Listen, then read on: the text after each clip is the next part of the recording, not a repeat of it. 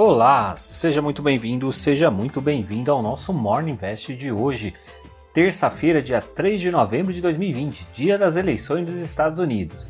Eu sou o Sidney Lima, especialista em investimentos, e venho apresentar os destaques para você começar o dia bem informado. O mês de outubro pareceu que seria um mês positivo para a nossa bolsa, mas na reta final acabou derretendo, principalmente com notícias de mais fechamentos e aumento dos casos de contágio do coronavírus nos Estados Unidos e também na Europa. Com isso, o Ibovespa terminou o mês com uma queda de 0,69%. Esse foi o terceiro mês consecutivo que o índice termina no negativo.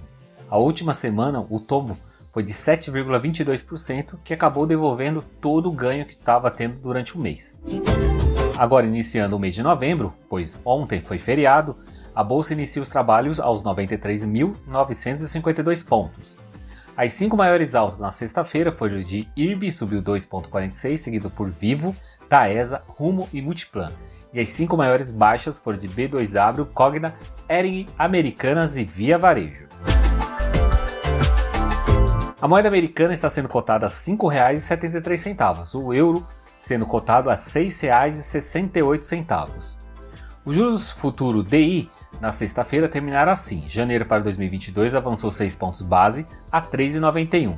DI para janeiro 2023 subiu 8 pontos base a 5,05.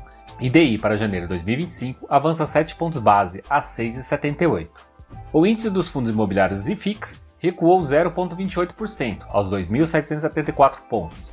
A maior alta foi do Fundo Imobiliário Santander Papéis CDI, subindo 3,17%. E a maior baixa foi do Fundo Imobiliário Mogno Fundos de Fundos, caindo 2,60%.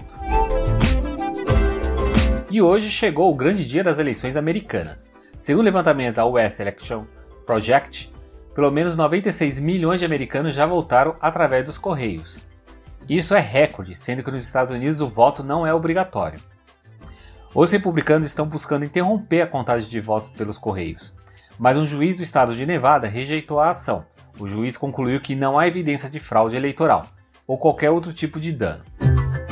Ontem teve pregão normalmente na Wall Street e o índice fechou em alta. Dow Jones avançou 1,60, SP 500 cresceu 1,23 e a Nasdaq 0,42%.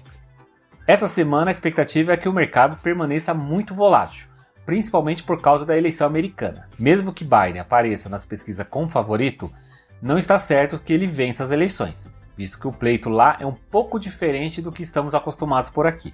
E também Donald Trump já chegou a cogitar que irá se opor caso ele não ganhe as eleições. E na agenda de hoje teremos por aqui a divulgação da ata do Copom, às 8 da manhã, além também da divulgação do Boletim Focus, os indicadores do PMI da indústria e a balança comercial. E hoje muda o horário de negociação da nossa B3. O mercado à vista passa a funcionar a partir das 10 horas da manhã e vai até as 17h55, devido ao fim do horário de verão nos Estados Unidos. Esses foram os destaques do nosso Morning Invest desta terça-feira. Esse conteúdo está disponível nos principais agregadores de podcast, como Deezer, Apple, Google, Spotify, entre outros. Então já aproveita e compartilhe esse conteúdo para mais pessoas.